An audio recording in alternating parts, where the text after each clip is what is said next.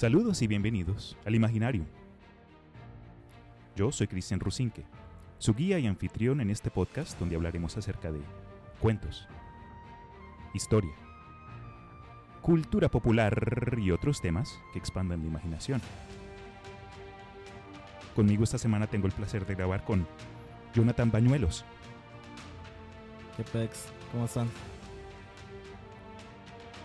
En el episodio de hoy, el misterio del faro de las Islas Flannan.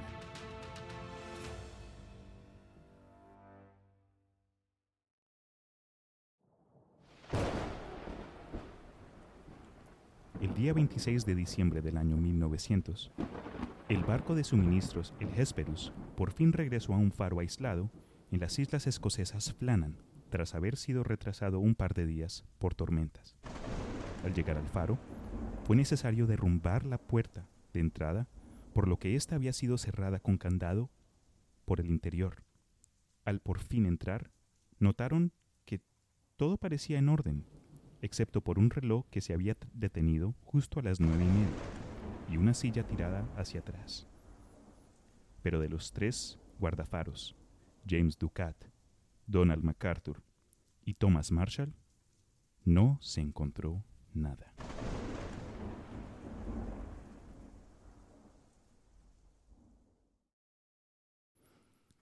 Saludos gente, aquí estoy con un compañero, Jonathan Bañuelos. ¿Cómo estás, Jonathan? Bien, bien, aquí, iniciando.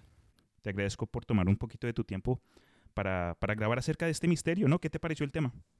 Pues está, está interesante, igual misterioso, no se ha resuelto, que lleva 100 años. Más de 100 años. No, Esto ocurrió 200. en 1999.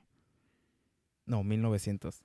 1900, tienes razón, tienes razón. Yo, yo más perdido, yo es que con fechas más- soy más malo. Pero sí, tienes razón, 1900 y ha pasado tanto tiempo que antes de comenzar a grabar estábamos discutiendo Jonathan y yo acerca de lo que encontramos y aclaramos algo antes que nada. Ha pasado tanto tiempo que hay datos que fueron añadi- añadidos como para enriquecer la historia, hay cosas que aparentemente no ocurrieron y varias fuentes van- nos van a contar distintas cosas, ¿verdad? Sí, no, no está muy claro exactamente cómo estuvo los hechos, ni pues fíjate, es el 1900, muy Claro. apenas había telégrafos, así que sí, todo, todo va cambiando. Y como, Y- y como con todo en la vida, ¿no? Uno, uno hablando con los amigos, alguien te cuenta a ti una cosa, tú se la cuentas a otra persona, esa persona se la cuenta a otro amigo y, el- y el cuento cambia Sí. totalmente, ¿no? Esa es la, la naturaleza de- Puro- de, contar cuentos. Puro tener el teléfono descompuesto. Sí, señor, exactamente. Se corta algo, le añaden otra cosa, pero en fin. Eh, Jonathan lo conocí eh, por medios sociales después de, de participar con Peor Caso por unos años. Y este hombre es carpintero, eh, constructor, cocinero. Este man lo hace todo, es como una navaja suiza. Entonces me alegró mucho que haya podido por fin reunirse conmigo porque este cuento tiene jugo, papus. ¿Estás listo? Dale, dale.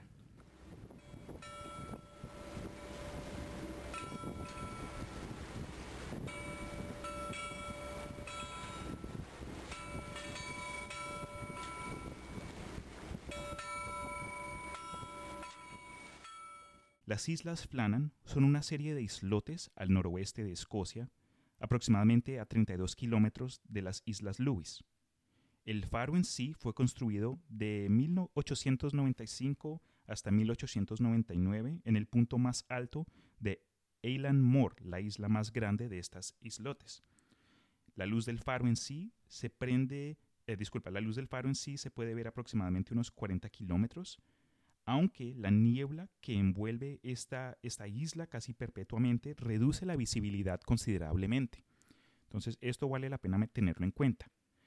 Ah, algo curioso que, que encontré acerca de la isla es que el nombre de Islas Flannan eh, se le dio gracias a un monje irlandés del siglo VII que creo que la nombró. Eh, se llamaba eh, San Flanani, no, San Flanan, San Flananio, Flananio, San Flananio de Quilaloe. Uy, ese nombre no me lo digan, no, no me lo pongan a escribir porque me trabo. Pero ah, de ahí fue donde salió el nombre.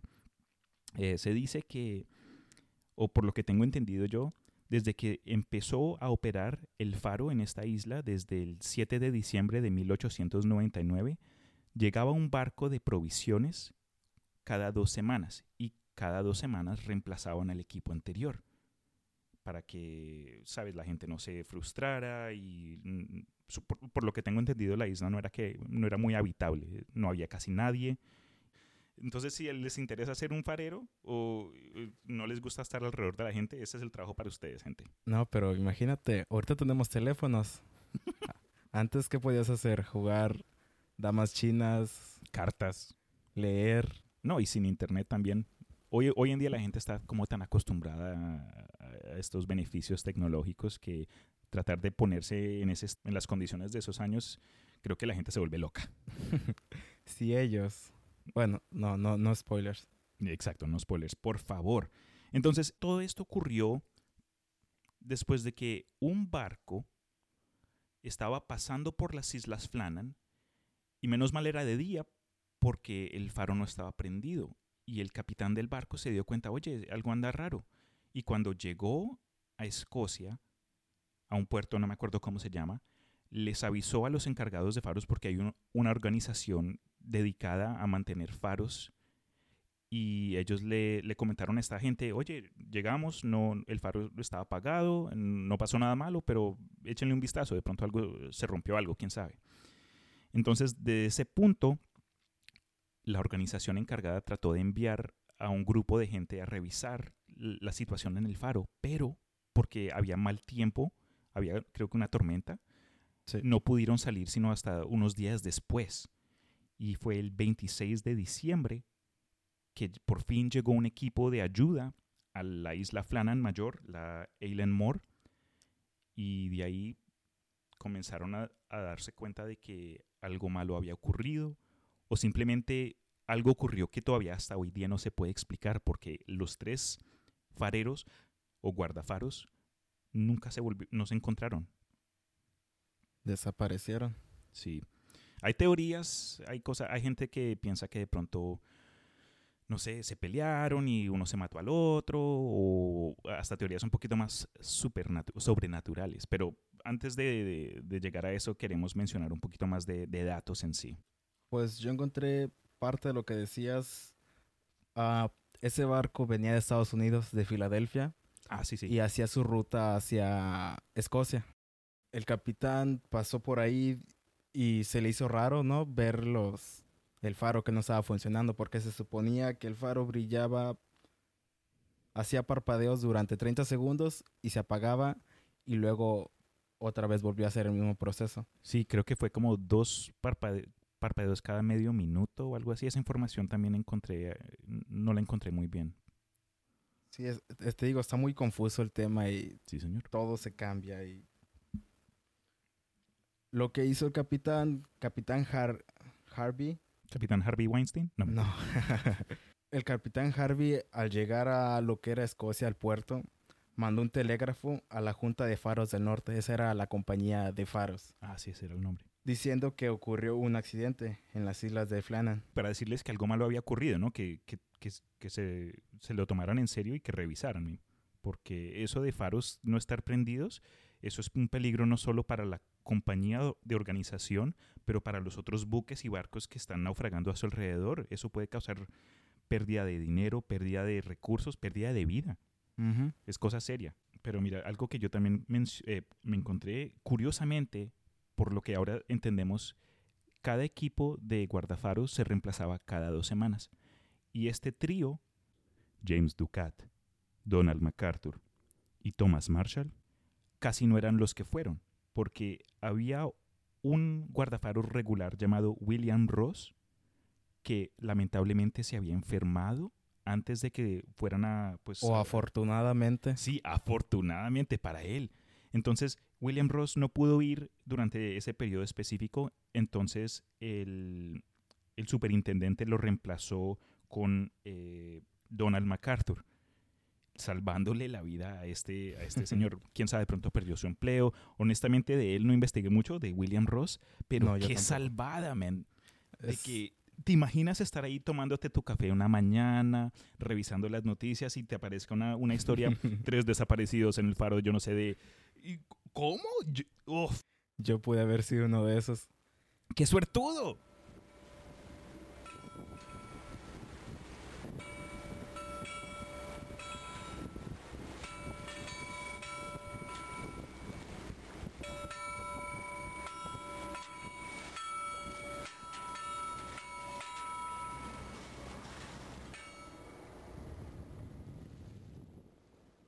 La última persona que vio a estos tres individuos con vida fue el propio superintendente de la organización Northern Lighthouse Board, el que habías mencionado tú hace poco. Eh, por lo que encontré, él, el superintendente que se llama, a ver, Robert Muirhead, estaba con ellos cuando llegaron por primera vez a la isla, porque él tuvo que revisar, ok, todo está en orden, tienen aceite, tienen, eh, todo está bien, las llaves están completas, eh, no hay nada malo. Y se despidió de ellos le- diciéndole, nos vemos en dos semanas, sigan con lo suyo y cualquier emergencia nos avisan. Y, na- y nadie, na- No, no, y ese, ese era el problema, que entre el faro, la isla del faro y tierra firme no había comunicación. La única comunicación que había era el faro. Mm. Así que, pues está bien canijo. Sí, dude. Algo que también me, me vi es que habían ciertos protocolos de emergencia por si las cosas terminaban súper mal. Y lamentablemente no eran, no era un, algo que sirvió, porque en caso tal de que algo malo ocurriera, los fareros supuestamente tenían que levantar una bandera y la bandera la, la se elevaba a tal punto que se podía ver desde tierra firme pero como estas islas estaban continuamente envueltas en neblina, pocas veces se hubiese podido ver esa bandera. Entonces, hasta creo que dos de los fareros le dijeron al, super- al superintendente, oiga, arreglen esto, consideran alguna otra opción, denos, eh, no sé, pistolas de faro o algo, porque no, no, no se van a, no van a saber. Pues se supone que después de eso del mensaje que dio el capitán hacia, hacia la compañía esta, se preparó un barco con el socorrista del faro, Joseph Moore, que era, me imagino que era el, el mandamás, ¿no? sí. Pero el clima no era bueno, así que no pudo zarpar por, Por unos dos, tres días, por creo que una semana, por más de una semana. ¿Una semana entera? Sí. Entonces fueron tres semanas. Así que el 26 de diciembre Una semana entera. El barco Hesper finalmente llegó al faro y se dio cuenta que estuvo abandonado todo ese tiempo. O sea, desde el tiempo, desde que era el 15 de diciembre, Sí, por lo que vi que supuestamente la luz se vio por última vez el 12 de diciembre y desde entonces no, no se volvió a prender más. Entonces no se sabe exactamente cuál fue la el último día donde la gente estaba por dentro. sí dice que la tripulación del, del barco, del Hesper, se percató que nadie los recibía en el muelle. Así que el capitán James Hervey usó el silbato del barco, pero no hubo respuesta. Dicen que silbó como dos veces y luego ya... y luego tiró bengalas. Ah, ok, esa, esa parte no la sabía. Pero como con cualquier oficio, me imagino también que hay ciertos procesos, eh, especialmente cuando viene a esa época y llega y salen barcos, hay, deben haber varios modos de comunicación, sea con los, silba- con los silbatos del propio barco como para anunciar entrada y que los faros responden, pero en este caso supuestamente tim- timbraron como varias veces y nadie respondió en lo absoluto, ¿verdad? Así es. Igual como tú decías, se supone que hay banderas, hay un código de banderas o Sí. algo así en los faros. Y se percató también de que no había ninguna bandera. Así que lo que hizo fue mandar a Joseph Moore en un mini, en un barco, Un mini de esos de barco. Sí, remo. esos. Sí, en un mini No, barco. se llaman mini barcos, de hoy en adelante así se llaman, mini barcos. ok, se fue en un mini barco, remó y subió. Caminó hacia el faro y como tú dices, se percató de que estaba bloqueado, es- estaba cerrado con llave por adentro y nada más que eso sí, no lo sé, igual como te digo, como, como dices que la historia está muy revuelta. Unos dicen que la puerta estaba cerrada, otros dicen que no, otros dicen que la puerta de la entrada y luego la puerta del faro. O sea, ya hay dos puertas, así que no sé no sé a cuál creerle. Pero se dice que el, el capitán Moore entró, corrió hacia las recámaras, vio las camas, hay otra, Ahí entra otro otra cuento, ¿no? cosa, sí.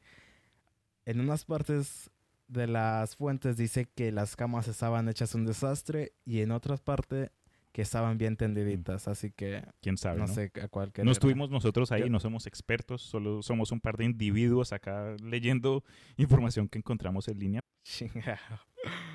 Algo también que yo vi en lo que encontré fue que cuando el señor Moore entró al faro a buscar a estos, a estos tres hombres, notó pues lo del reloj que se había quedado atascado a las nueve y media, una silla que había sido lanzada hacia atrás, también encontró un, un impermeable colgado y los impermeables son esos, esos eh, Sí, así, sí, sí vieron la película de It, exacto, como el de, el de Georgie. el del niño, sí.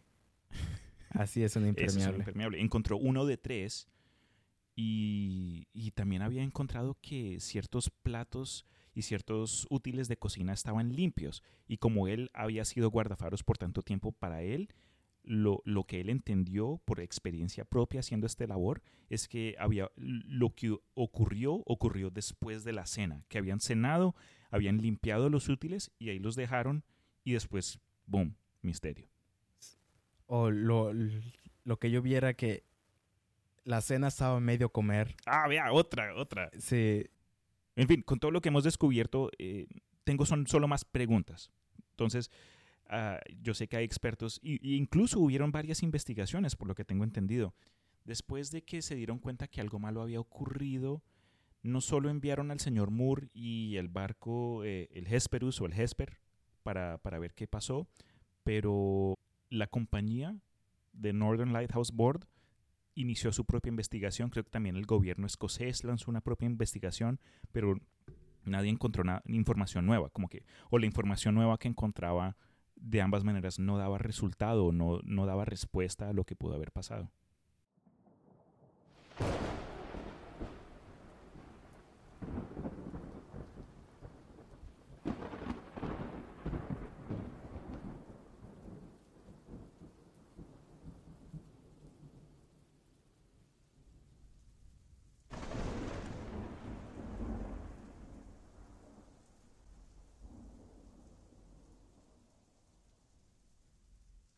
La investigación que hice también encontré que el 29 de diciembre Robert Moorhead encontró el libro, el diario, Como el diario de la, donde mantienen las, el catálogo que mantiene el, el faro para el día a día, ¿no? Eso creo que es hasta requisito. Cada vez eh, el- el- la persona encargada tiene que poner ahí un, un récord de que, ok, hoy lunes 12 eh, nos comimos tres panes, este man se la pasó tres horas en el baño cagando y se nos acabó la leche, Eh, ¿verdad? Sí, sí. Algo así. o sea, es un bitácora, creo que le llaman bitácora. Esa cosa, bitácora. Entonces encontraron una bitácora, ¿me cuentas? Sí, bueno, ese dato no sé si es verdad, igual es... Claro, porque antes de empezar a grabar estábamos ahí mencionando cositas, ahí novedades, y esa fue una cosa que yo también encontré. Supuestamente, tras otra investigación que ocurrió años después, eh, se dieron cuenta, o supuestamente, que el cuento de la bitácora o del diario del faro fue mentira, que solo fue otra otra no sé otra cosa que le añadieron a la historia después de tanto de tanto contarla como para darle más sustancia pero si fue verdad o no no estuve ahí no estoy seguro Sí, se supone que en la bitácora, el, bueno, el encargado de la bitácora era Thomas Marshall, que era el segundo al mando. Y en la bitácora, el 12 de diciembre, escribió que había vientos fuertes como nunca había visto desde hace 20 años. También decía que los otros dos hombres actuaban raro. James Duquette, que estaba muy callado, y que Donald MacArthur estaba llorando. Así que no, no sé, imagínate ser muy experimentado en todo esto y no sé, te deja pensando. Sí que puede causar que un, un veterano de este trabajo comience a llorar o lo suficiente para que este otro lo anote en la bitácora eso a mí definitivamente me hizo pensar también como que qué, qué, qué pasó una tormenta perpetua o bueno teorías todavía no hablamos pero Sí, el 13 de diciembre, Thomas Marshall escribió que el viento seguía soplando y que el mar estaba más violento. Está bien raro esto, porque decía que lo más inquietante de esto es que no hubo tormenta los días 12, 13 y 14 en las costas de Escocia. Así que no sé si fue alucinaciones, fue una tormenta específicamente en ese lugar o en esa orilla o Wow, sí, no, qué raro. cualquier cosa. Y luego en la misma bitácora dice que el 15 de diciembre todo estaba bien, en paz, todo estaba tranquilo. Había visto yo también que en, ese último récord había dicho algo como que eh, la tormenta pasó, el mar está calmado, Dios es soberano sobre todo, algo así como terminó con una nota, una connotación religiosa, pero es- eso en sí es natural, me imagino, por lo que en Escocia son se, practica mucho el, catolicismo, son por lo que tengo entendido. Entonces, si, si son o no fueron religiosos, me imagino después de una tormenta de la que supuestamente escribieron en ese catálogo, hubiese puesto a cualquier persona a orar. Sí, se, se supone que también se pusieron a rezar entre esos días porque según la bitácora estaba bien tremendo el, ¿Qué se hace? el clima. Un dato que encontré también decía que según la versión oficial hecha por el, por el oficial Moorhead, decía que el lado occidental del faro fueron dañados por las tormentas recientes. Las barandillas dobladas y las vías de hierro habían sido arrancadas de la- del concreto. Imagínate cómo estuvo la tormenta. Sí, qué fuerza, ¿no? Pues sí, como estuvo tan fuerte la tormenta, el césped, Sí, hasta que una piedra, una piedra enorme había, se, se había desbloqueado o algo así, estaba como en un lugar... Sí, había, había roto varillas y hizo un desastre la tormenta. La versión oficial, según Moorhead, es que el día 15 de diciembre, dos de los hombres salieron en la tormenta para asegurar las cajas del lado occidente. El tercero hombre desde el faro notó que una ola grande venía muy fuerte, así que se levantó de la silla, en la silla que comentabas que estaba tirada, y corrió a tratar de avisarles a los otros a los otros dos, a los otros dos guardias. Y como tenía tanta prisa, igual dejó su impermeable ahí y salió corriendo. Y se supone que al momento de que ya estaba ahí, una ola gigante se los llevó a los tres. Así que Tiene sentido, es, si lo dice alguien con experiencia que ha tenido esta clase de trabajos. Ah, Donald MacArthur, el, el que casi ni siquiera va a, a- a trabajar durante esas dos semanas, sí, sí. ya había sido penalizado por pérdida de, de equipo en el pasado, en otro trabajo. Oh, eso no lo sabía. Entonces, creen que de pronto parte de la razón por la cual él salió sin ese impermeable, en ese, con ese chaleco, fue porque o A salió tan apresurado por la urgencia de lo que mencionaste tú, que una posible ola estaba a punto de, de- de matar a los otros dos, que ni le importó, o dos, que ya estaba tan consciente de que le habían regañado por haber perdido cosas que de pronto ni se lo quiso, ni quiso ni lidiar con la posibilidad de que lo fueran a regañar por haber perdido otra cosa más. O sea, el, el hombre que estaba dentro, el que es, hombre que se supone que estaba dentro era MacArthur. Eso es lo que encontré yo. MacArthur era supuestamente el, el que tenía menos experiencia, como que el... Sí, MacArthur era el sustituto, era el que, el que Exactamente. vino el por el, que se enfermó. Sí. Pero ¿qué más? A ver. ¿Quieres hablar entonces ac- acerca de teorías ahorita? Como quieres. Yo tengo Vale, unas bro. bien. Yo, uf, esto, esta parte fue, creo que honestamente, cuando primero descubrí acerca del tema, las teorías fueron lo que me llamaron la atención mucho más que nada.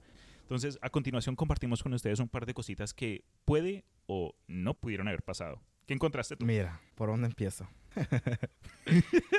Una de mis teorías es que desde antes del accidente se decía que la isla ya estaba embrujada. La gente decía eso. Ahora la isla está embrujada, bla, bla, bla. No te metas. Como un capítulo Scooby-Doo. Sí, algo así, ándale. se decía que la isla estaba embrujada por espíritus marinos. Oh. Así que lo que yo pienso es que algo empezó a corromper las mentes de los, de los guardias, así como la película de Shiny, sí, ok. Que empieza a corromperte y empieza a meterte a tu mente y quieres asesinar a los demás. Y que ya el último, ese ente maligno o lo que sea, dijo, ok, tú eres el último, vas para afuera, aviéntate al mar. A nadar. A nadar, patito. La otra es que quizás estaban jugando fútbol. No, no es cierto. Hay un partido. Un mundialito, se echaron un mundialito en, la, en mitad de la tormenta. Pienso yo que a lo mejor durante la tormenta un tipo tornado se formó ahí algo, un- Ah, algo loco y los aventó más para allá y no sé. Ok, posible. O se lo comieron las gaviotas. Sí, una de las teorías que yo vi fue que había un- una gaviota gigante que supuestamente fue y los, se los comía a todos. Sí, sí. Ah, y agregando a la, a la primera teoría, según el capitán Herbie, cuando fue, percató que había tres pájaros negros gigantes Oh, no. que lo veía así como una mirada malvada. Pero no sé. Ok, qué, esa- qué risa. ¿Cuál- ¿Cuáles son tus teorías? Pues mira, yo te cuento. Ok, ok, ok, ok. Enfoque, Cristian, enfoque. Porque si no, nos quedamos toda la noche. Entonces, una de las teorías más racionales de las que encontré fue que supuestamente pudo haber pasado una nave de algún otro país y de pronto fueron a- a- raptados por espías para información. Pero, ¿qué, Eh, qué, qué tipo de información sabrán ellos? quién sabe, pues es, uno piensa de pronto en la clase de datos que mantiene alguien de un faro, especialmente notando los barcos que vienen y van. Oh, Puede cierto. que estaban buscando algu- alguna nave específica y querían ver ah, cuándo pasó la nave X por este lado y pues lamentablemente o encontraron la información o no la encontraron, pero a estos tres Se los, los llevaron. mataron. Sí, o se los llevaron o los mataron, quién sabe. Entonces, esa fue una teoría semi-racional. La otra fue que supuestamente el Donald MacArthur eh, era predispuesto a peleas y que él pudo haber sido uno de esos chicos rudos que siempre se la pasa ahí tratando de demostrar su, su masculinidad, como que, ah, tú, ¿cuántas bolsas puedes llevar desde el carro a, a la casa después de hacer mercado? Eh, yo me las llevo todas, yo, yo alcanzo, yo no, yo no hago dos, dos, dos paseos, yo todo me lo llevo de una. Dos viajes. Entonces dicen que de pronto él pudo haber, no sé, iniciado algún conflicto y eso se volvió, sabes, en una tragedia. Sí, de- se- según también decía que había un alcohólico. No dice cuál, pero que había un alcohólico. Ya, puede ser. Puede también. ser que habías... Entonces, y cuando uno piensa de pronto tiempo prolongado a la, a- separado del- del- de la sociedad, tormentas perpetuas, eh, trabajo duro, porque esa clase de oficio no es que sea algo que uno puede entrar y salir y hacerlo fácilmente, uno tiene que estar preparado física y mentalmente.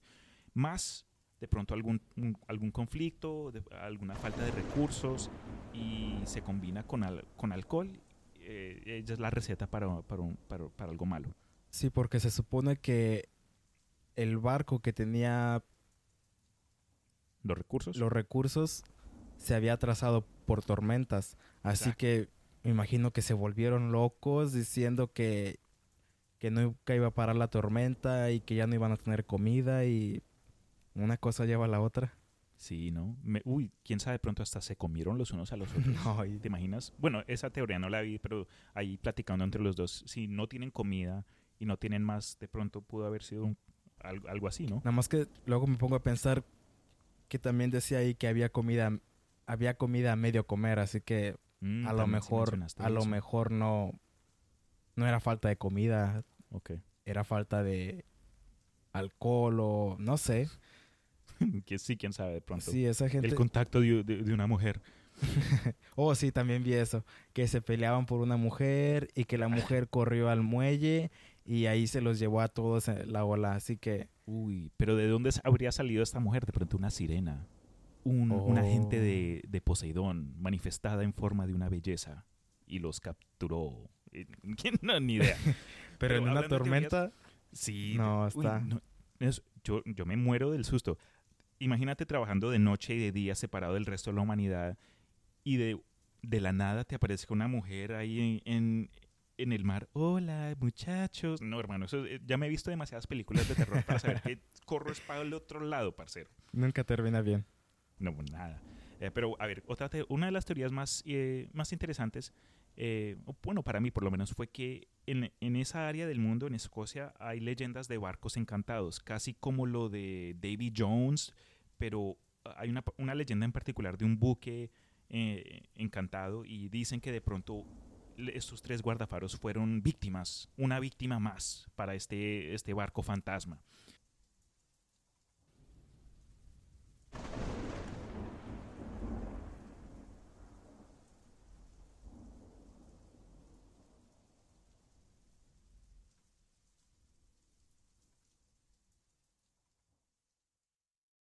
Una última teoría que quiero mencionar es que cuando viene a la historia y la cultura de Escocia y las islas británicas, siempre ha habido una apreciación a lo sobrenatural.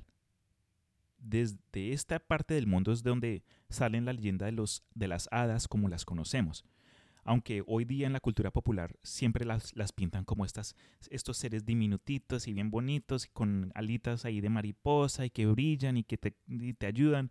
Cuando, cuando uno se pone a buscar las hadas históricas, estos siempre fueron descritos como seres ni siquiera malignos, pero no necesariamente buenos.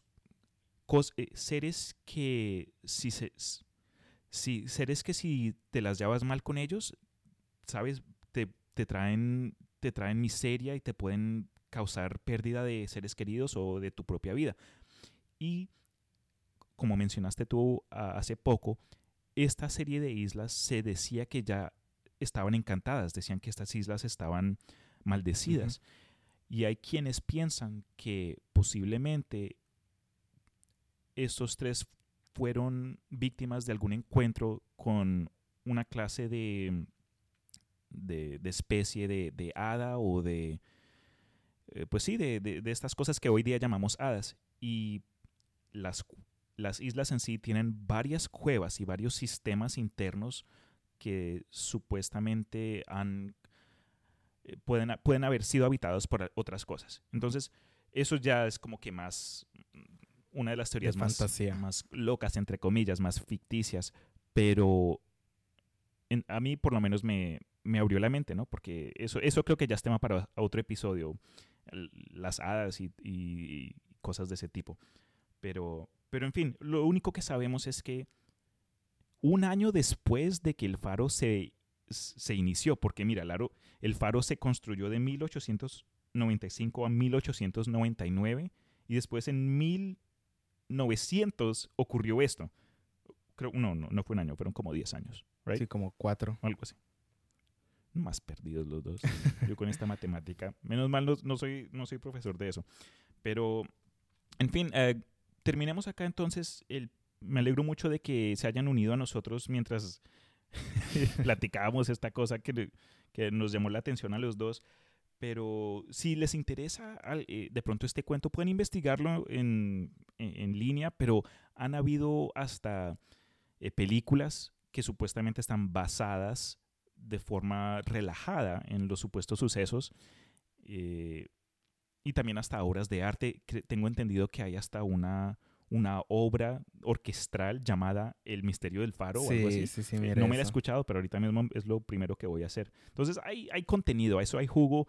Se ha vuelto en un en uno de los misterios un poco conocidos, pero que ha resonado con, con varias áreas de, la vida, de la vida actual, de las artes. Entonces, yo, yo no lo conocía.